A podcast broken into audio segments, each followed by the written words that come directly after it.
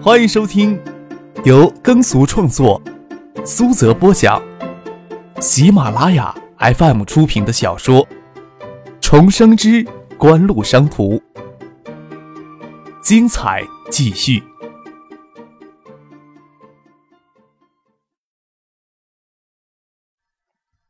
第五百七十三集。大概从校方的角度考虑，也不希望周清溪醒过来，这样会让东大陷入一场学术丑闻当中。不过校方的意见这次会相对薄弱一些，也只能静观事态的演变。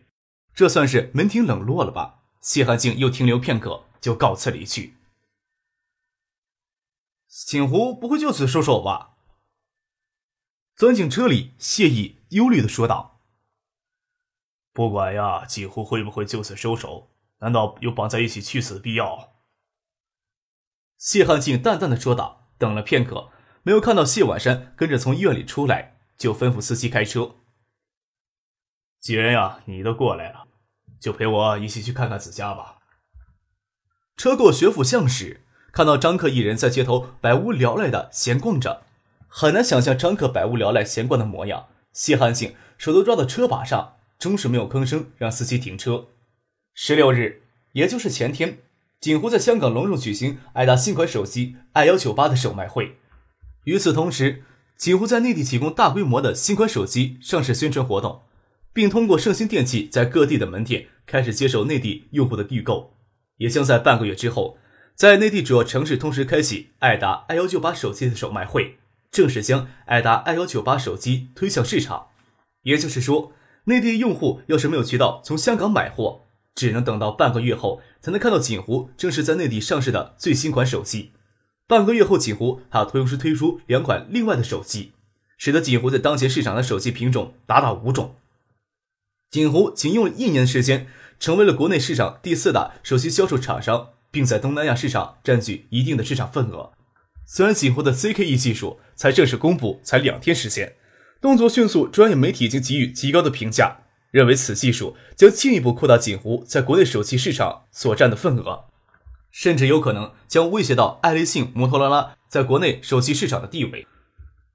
国内手机市场就像当初的碟机市场一样，正处于蓬勃的发展期。唯一不同的就是手机市场进入严格受到限制，不仅仅是信息产业部对国内厂商进入该市场有行政上的限制，数字手机促进协会这个半官方的组织更是有效的维持了国内手机产业格局的秩序。而锦湖则是数字手机促进协会背后的幽灵，这时候还很难推测锦湖的手机业务最终将做到多大的规模，但绝对要远远超过锦湖之前的叠机业务。锦湖也由昨天由丁华在北京的信息产业论坛上正式宣布，将向数字手机促进协会的成员企业优先提供 CKE 技术的使用授权，甚至会提取百分之四的授权金，设立一个发展基金。以帮助数字手机促进协会中的中小企成员企业发展信息技术。锦湖日后所向数字手机促进协会成员企业提供的技术授权，都将提取百分之二到百分之四的授权金，捐献给该发展基金。该发展基金由数字手机促进协会负责筹备管理。不要说信息产业部部长耿崇阳了，华夏电子集团董事长兼总经理将几乎恨之入骨的葛建德。昨天在信息产业发展论坛上，也不得不公开赞扬了锦湖的此举，表示会促使已经是手机促进协会的成员企业华夏电子旗下企业加强与锦湖的技术领域的合作，也将让旗下企业积极参与该发展基金的筹备与管理工作。耿崇阳之前一直对数字手机促进协会一直都采取不表态的姿态，但是昨天在信息产业论坛上也公开表示，希望数字手机促进协会能在国内信息产业。发挥重要的作用。若要比心中的格局，谁能及得上这个青年呢？谢汉静从后视镜里看见张克正无趣地提着街头一只空的易拉瓶在走，心里莫名的感慨，实在是找不到能够让自己在这里下车的借口。谢子家还住在东大青年教师公寓前的公寓楼里，这是锦湖提供给创业园区企业员工廉价过渡房。虽然说是廉价过渡房。但是九八年的建识也很难找到如此高级的住宅公寓了。这也是帮忙暂时没有什么资金实力的创业企业能在创业阶段挽留更多的优秀员工。谢子祥揉着惺忪的睡眼，看着他爸跟他哥两人站在门口，诧异的问道：“你们俩人还有闲工夫想起我来？不得了！赶紧给我去找些吃的过来。昨天晚上忘了吃饭，一熬到今天中午才睡觉，心情太凄惨，也就没有敢出门买东西吃。要不是你们赶巧过来，说不定我就要饿死在这里了。”谢意将屋子里收拾的还算干净，问道：“陈信最近有来过呀？”前天经过建议，前天刚跟锦湖签好技术转让的协议，但是要将锦湖的技术移植到客王的手机里，还要依赖这边的工作室。什么技术呀？是昨天锦湖在北京信息发展技术产业论坛上宣布要授权转让的那项技术吗？谢汉静问道。我不知道啊，锦湖昨天又有说要转让什么技术吗？陈静昨天也在北京，我打电话问问他就知道了。谢思佳摸了摸脑袋，一脸的迷茫。谢汉静见女儿充耳不闻窗外事的模糊模样，心想她还可能不知道周金喜昨天出事儿了。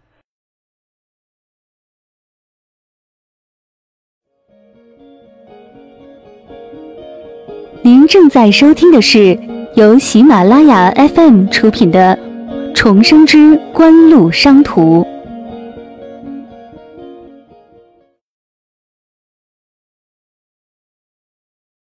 让谢意赶紧下楼去买些吃食过来。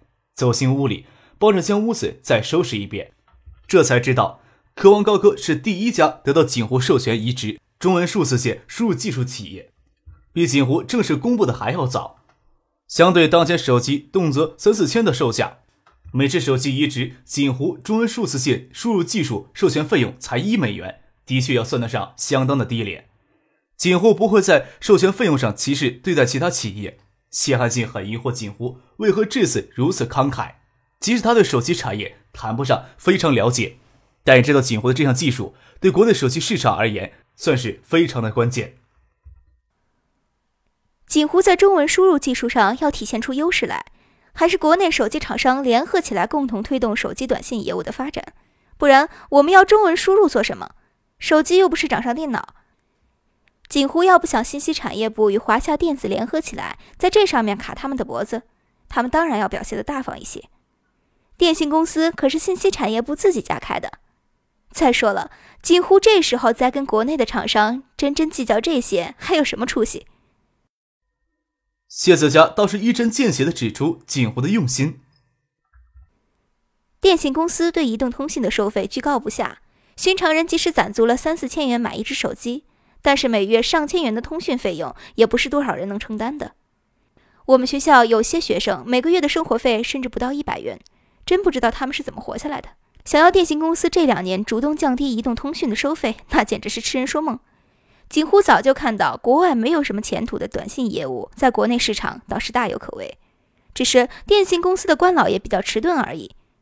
海外手机厂商也乐意看到电信公司在发展起来，到那里，锦湖的技术相对于那些海外手机巨头还能剩下多少优势？锦湖拨打算盘再精明不过了，这时候必须给信息产业部些甜头，再将联讯、联信、东兴三家公司联合起来。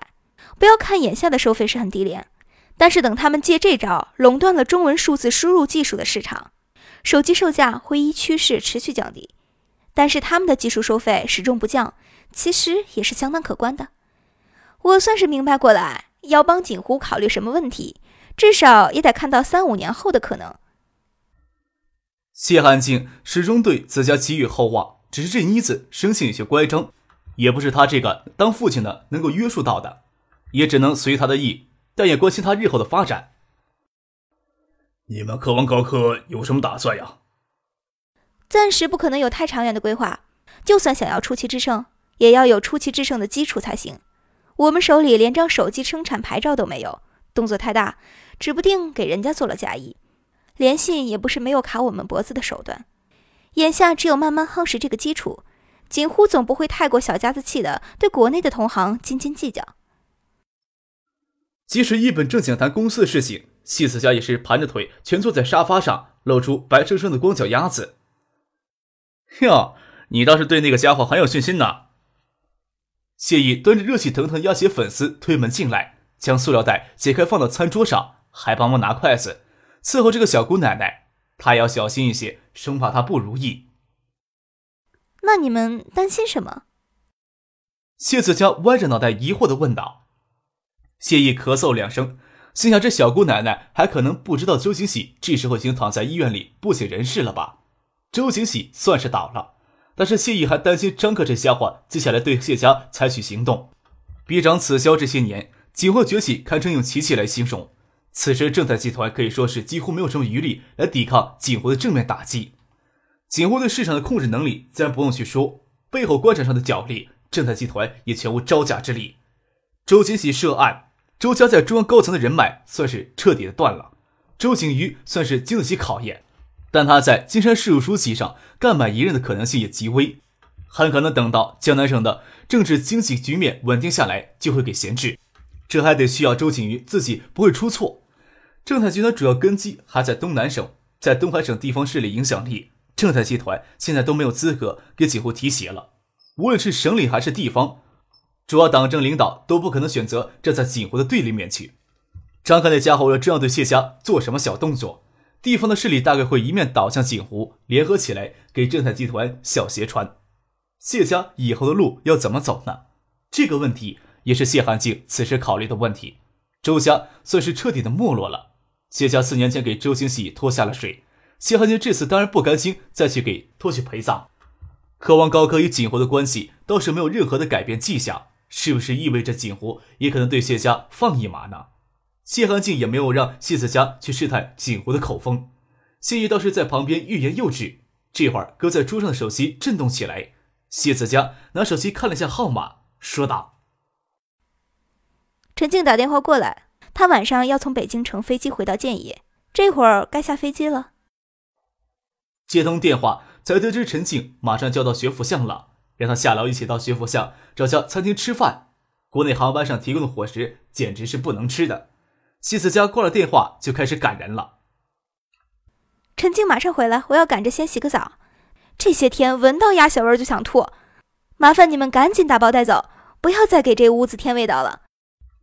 说着进浴室洗澡去了。谢意颇为无奈的将鸭血粉丝再打包好，放到冰箱里去。与父亲下楼离开，开车经过学府巷，看到张克坐在街边的长椅上，正在跟人通电话，还看到父亲。跟两名穿着便衣的青年站在不远处。下午有空闲时间，张克特意在湖畔小湖亲自下厨准备了几样菜。用过餐还殷勤的将碗筷收拾干净。收拾干净后，许思有婉晴说要休息了，就将他赶了出来。看来呀，梦想都是好的，但是跟现实还是有相当差距的。想不明白许思能让婉晴留下来，却偏偏要将自己赶出来，指不定隔两天就能都留在湖畔小屋里呢。张克期盼着，百无聊赖的只有在学府巷的街头闲逛，提着街头的空易拉罐，直到环卫工人将易拉罐捡走。他还记得，他去香港的前夜，在巷子口一家饮食摊吃了一个粽子，喝了杯咖啡，没有付钱给人家。这时候时间还早，巷子口的夜摊还没有摆出来。张克想着将四元钱还给人家摊主，没有急着回去，坐在街边的长椅接陈先生从北京打来的电话，也没有注意到谢汉庆坐车两次经过。刘明辉跟着陈静身后下了出租车，看着坐在街边长椅上看上去有些犯傻的张克，心里百感交集。谁能够想象到锦湖此时的辉煌呢？陈静欣喜的走过去跟张克打招呼，刘明辉则觉得步履沉重，也怕上前打招呼不给搭理，便与陈静助理站在远处等着。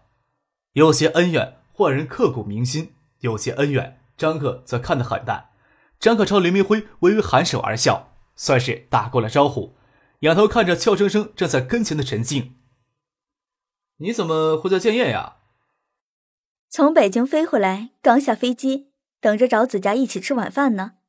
倒是没有想到你会孤零零的一个人坐在这里发愣。”陈静笑着说：“等着还人家钱呢。”张可又不能跟陈静诉苦，刚给两个女人无情的赶出门来，揉揉脖子，朝旁边让了让，说道。你呀，还是坐下来说吧，脖子这么抬呀，会比较酸的。陈信身高接近一米七，再穿上高跟鞋，视觉上更加挺拔。穿着乳白色的中袖圆领衬衫，从下往上俯视，会尤其觉得双峰的俏丽挺拔。但在陈静坐下，就能瞥见微落的白嫩乳沟，下身是蓝色及膝套裙与肉色丝袜的细跟鞋，使得她修长小腿看上去更具魅力。你会欠人家钱？陈静问道。深邃透着神秘光彩的眸子凝视张克的脸颊，待他侧过脸来，又假装无意的移开，注意到张克的目光似乎落在自己颈脖子上，竟会情不自禁觉得那里有些发热，伸手摸了一下，又侧过头来问张克：“这里有什么？”“有根头发丝。”